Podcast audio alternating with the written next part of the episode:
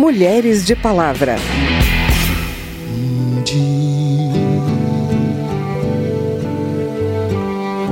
Vivi a ilusão de que ser homem bastaria. Que o mundo masculino tudo me daria. Às vezes o homem não entende que a não aceitação de um fim de um relacionamento e passar a perseguir a sua ex-companheira é uma espécie, além de ser crime hoje, de perseguição obsessiva, de stalking, é uma espécie de violência contra a mulher. Quem dera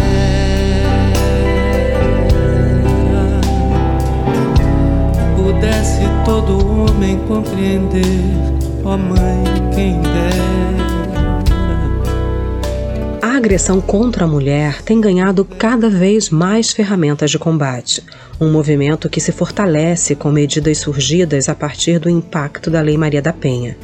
Para libertar as mulheres desse cotidiano de violações e maus tratos que levam a muitas mortes, é preciso um conjunto de mudanças na sociedade. Isso passa por ações voltadas para os homens agressores também, além das providências legais e da responsabilização pelos crimes cometidos. Hoje você vai entender como funcionam e o resultado que se espera dessas iniciativas. Eu sou Vera Morgado, te convido a me acompanhar a partir de agora.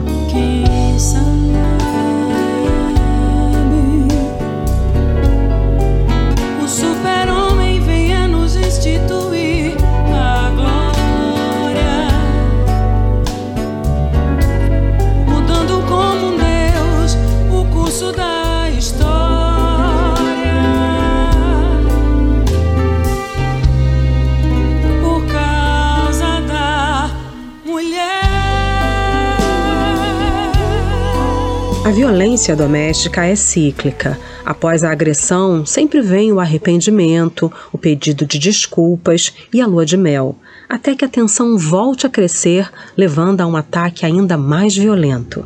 Para romper com esse ciclo, alguns setores do Estado e da sociedade civil estão levando homens agressores a refletir sobre os seus comportamentos violentos e o que podem fazer para evitá-los.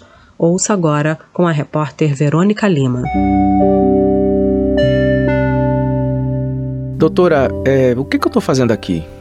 Eu sou um homem que não devo nada no comércio, meu nome está limpo no SPC, eu não deixo faltar nada em casa. Eu só perdi a cabeça e bati na minha mulher. Essa é a voz do Getsemane Silva, da TV Câmara. Ele narra uma pergunta que foi levantada durante reunião de um grupo de reflexão para homens agressores em Fortaleza, segundo a Conceição de Maria, do Instituto Maria da Penha. Posto assim de forma quase ingênua, esse questionamento revela que ainda temos muito a caminhar no sentido de convencer a sociedade e os homens em especial de que a violência doméstica é um crime. E é por isso que em 2020 uma mudança na Lei Maria da Penha incluiu o acompanhamento psicossocial do agressor na lista de medidas protetivas de urgência que o juiz pode tomar para interromper a violência doméstica. Antes mesmo dessa mudança legal, algumas instituições, como o Ministério Público e tribunais de justiça, já identificavam a necessidade de abrir espaço de diálogo com os homens acusados de agressão. Diante de um número de casos muito maior do que o registrado em outras cidades do oeste paranaense, o promotor de justiça Timothy de Aragon implantou em Campina da Lagoa, Altamira do Paraná e Nova Cantu o projeto Conviver, grupo de reflexão para autores de violência doméstica contra a mulher. Como o machismo estrutura a nossa sociedade, ele diz, muitos homens ainda não reconhecem algumas práticas como violência e precisam sim ser educados. Às vezes o homem não entende que a não aceitação de um fim de um relacionamento e passar a perseguir a sua ex-companheira é uma espécie, além de ser crime hoje, de perseguição obsessiva, de stalking, é uma espécie de violência contra a mulher. A não aceitação que a mulher use a roupa que ela quiser é uma forma de violência contra a mulher também. Então todo esse trabalho de conscientização é feito também. Nos grupos de reflexão, os homens não ouvem apenas, são ouvidos também, e isso é fundamental para reverter a construção social que impede os homens de falar sobre seus sentimentos, permitindo a eles apenas a expressão da raiva pela violência. Quem explica é o psicólogo Fernando Aguiar. Culturalmente falando, é, o que é socialmente aceito é que o homem tenha raiva. Ele pode ter raiva para defender sua honra, para defender a honra da sua mulher. Só é muito pobre isso, né? Porque a raiva ela é sempre defensiva e ela tende a atacar. Então a gente tem esse cenário onde os homens são os maiores autores de violência nos relacionamentos, com os filhos, na relação com o meio ambiente. A gente tem sempre homens sendo violentos. Fernando é membro do grupo Homens em Conexão, criado em 2017 como espaço de troca entre homens que já sabiam que ser homem é muito mais do que ser duro, violento e insensível, mas que ainda não tinham tido oportunidade de descobrir o que mais poderiam ser. Segundo Fernando Aguiar, a sociedade impõe aos homens um isolamento emocional e mudar isso faz parte do combate à violência. Então, acho muito efetivo conversar com homens agressores, não no sentido de culpá-los ou julgá-los ou criticá-los, mas no sentido de ouvi-los e acolhê-los e ter um espaço de fala, um espaço onde eles possam revelar os sentimentos.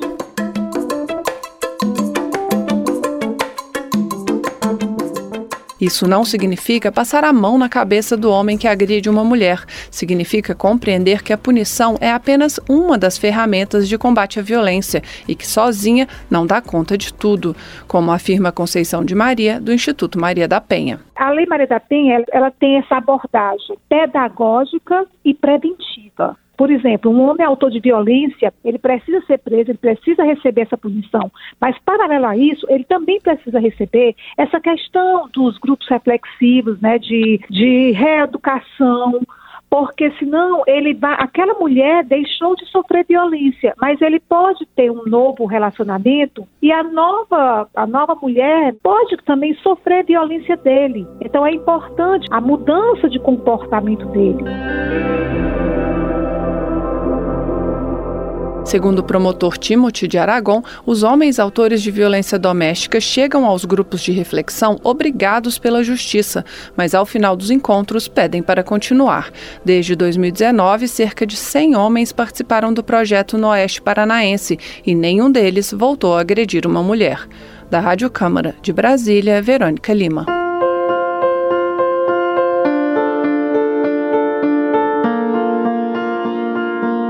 A violência que permeia a vida das mulheres vem sendo cada vez mais exposta nas artes, com destaque para a literatura.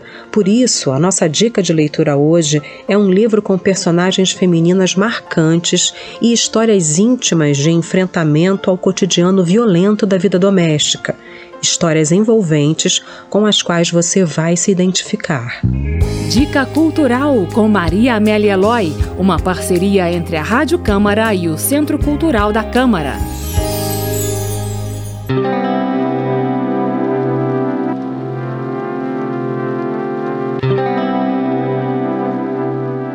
Olá!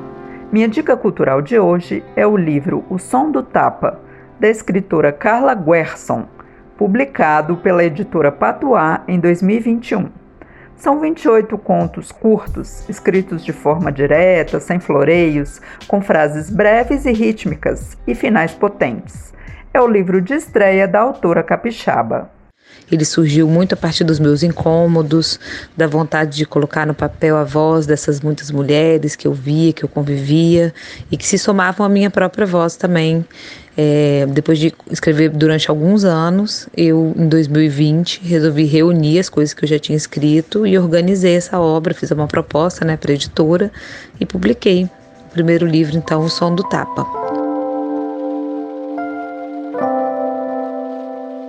A obra explora temas complexos e delicados, como gravidez, maternidade, relacionamentos abusivos, solidão, desejo, abandono e infância, por exemplo.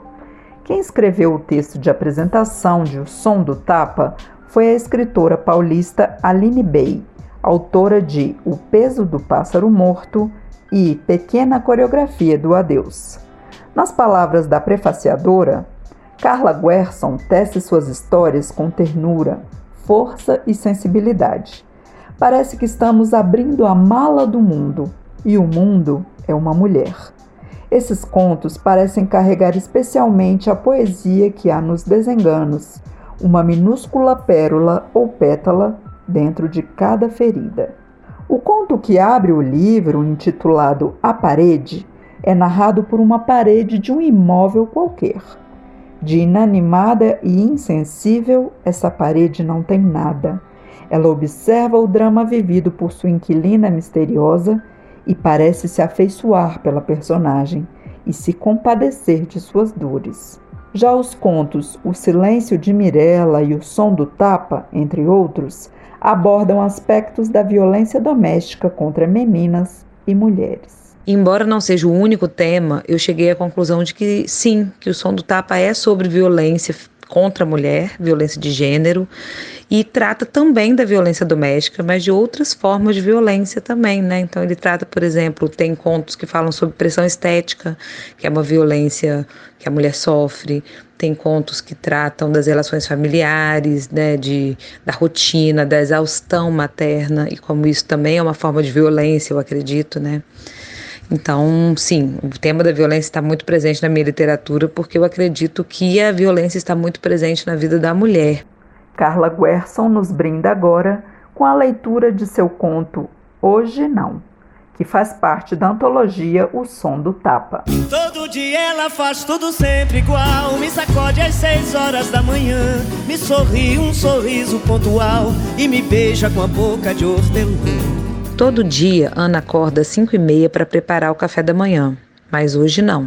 Todo dia Ana arruma a mochila do filho, separa a camisa do marido, coloca a verdura no cloro, liga o computador, confere os e-mails, abre a porta para receber o encanador. Todo dia Ana vai na casa da mãe, confere a lista de compras, marca o horário do dentista, conversa com a vizinha, faz um bolo, passa na casa da amiga, responde a mensagem que pediu indicação de um oftalmologista. Todo dia, Ana prepara o almoço, deixa o feijão de molho, leva o cachorro para passear.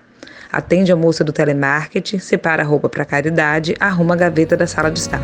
Todo dia ela diz que é pra eu me cuidar. Essas coisas que diz toda mulher. Diz que está me esperando pro jantar e me beija com a boca de café. Todo dia, Ana pega o menino na escola, compra para ele uma pipoca e pensa no jantar. Passa a vassoura na casa, aquece a água da chaleira e tenta tomar um café. Faz reunião, acena ao filho que não, tira os farelos do sofá. Todo dia, Ana tira a carne do congelador antes de deitar. Confere a lista de afazeres, programa o dia seguinte, liga a TV na sua série preferida. Todo dia ela pega no sono antes de terminar. Mas hoje, não. Todo dia eu só penso em poder parar. Meio-dia eu só penso em dizer não.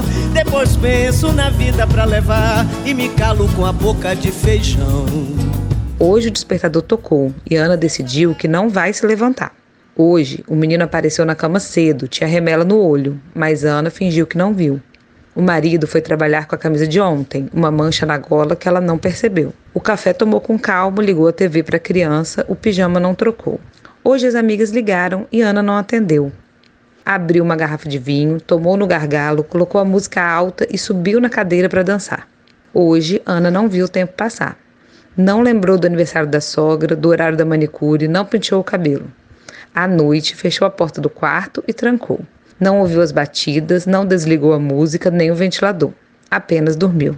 No dia seguinte, ela se levantou às cinco e meia e foi preparar o café da manhã. Todo dia ela faz tudo sempre igual. Me sacode às seis horas da manhã. Me sorri um sorriso pontual e me beija com a boca de hortelã. E esse foi o Mulheres de Palavra. Nesse programa a gente ouviu a Maria Bethânia cantando Cotidiano de Chico Buarque e ainda o Gilberto Gil, Caetano Veloso e Ivete Sangalo em Super-Homem, a canção do Gil. A produção foi de Christiane Baker, reportagem Verônica Lima e Maria Amélia Loy, trabalhos técnicos Newton Gomes. Na edição desse programa, eu, Vera Morgado, agradeço a sua audiência. Se você quer sugerir um tema pra gente, o e-mail é radio@câmara.leg.br e o WhatsApp é 61 99978 9080. O Mulheres de Palavra é produzido pela Rádio Câmara e transmitido pelas rádios parceiras em todo o Brasil, como a Rádio Grande Rio FM, da cidade de Cabrobó, em Pernambuco.